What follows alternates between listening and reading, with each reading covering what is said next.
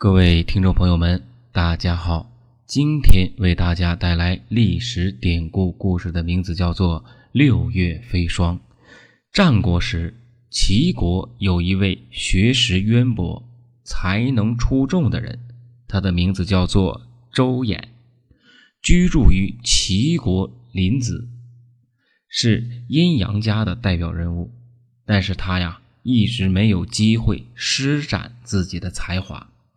公元前三一一年，燕昭王为报齐国的杀父之仇，广纳贤士，邹衍便从齐国来到了燕国拜见燕昭王。燕昭王早就知晓邹衍的名气，于是便拜他为客卿。同时，赵国人乐毅、居心等人也来到燕国拜见燕昭王，燕昭王也一并接纳。封为客卿，一时间，燕国聚集了众多的仁人志士、文臣武将，各尽所能。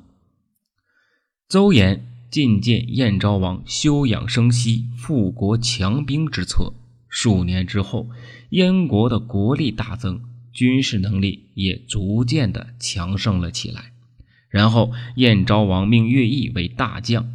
联合韩、赵、魏、秦四国的军队，兵犯齐国。仅半年的时间，乐毅大军就攻陷了齐国七十余座都城，一路啊势如破竹，直逼居河寂寞。乐毅看到只剩下两座孤立无援的城池，认为攻城指日可待，便希望啊能以恩义劝降。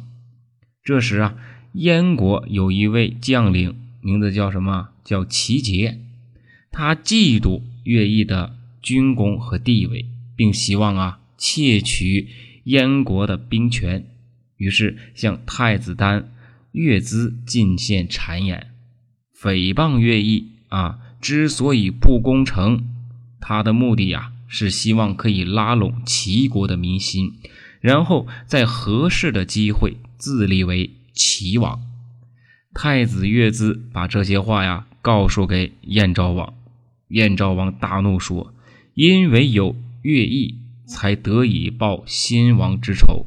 如今凭他的战功，完全有资格做齐王。”训斥完太子乐兹后，他余怒难消，又杖责乐兹二十大板，同时委派官员赶赴临淄。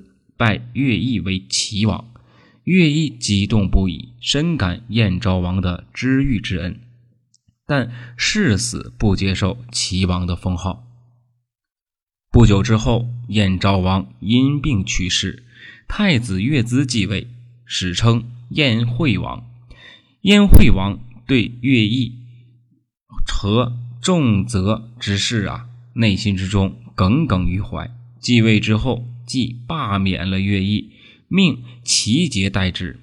邹衍知道此事之后，拼命劝进惠王，说：“如果齐杰代乐毅，势必会功亏一篑，而且也会给燕国带来危害。”但齐杰深得燕惠王的宠信，燕惠王便召齐杰商议。齐杰说：“邹衍本是齐国人。”自然不希望看到齐国被燕国所灭，而他和乐毅是同为客卿，关系又密切，两人必定早有预谋。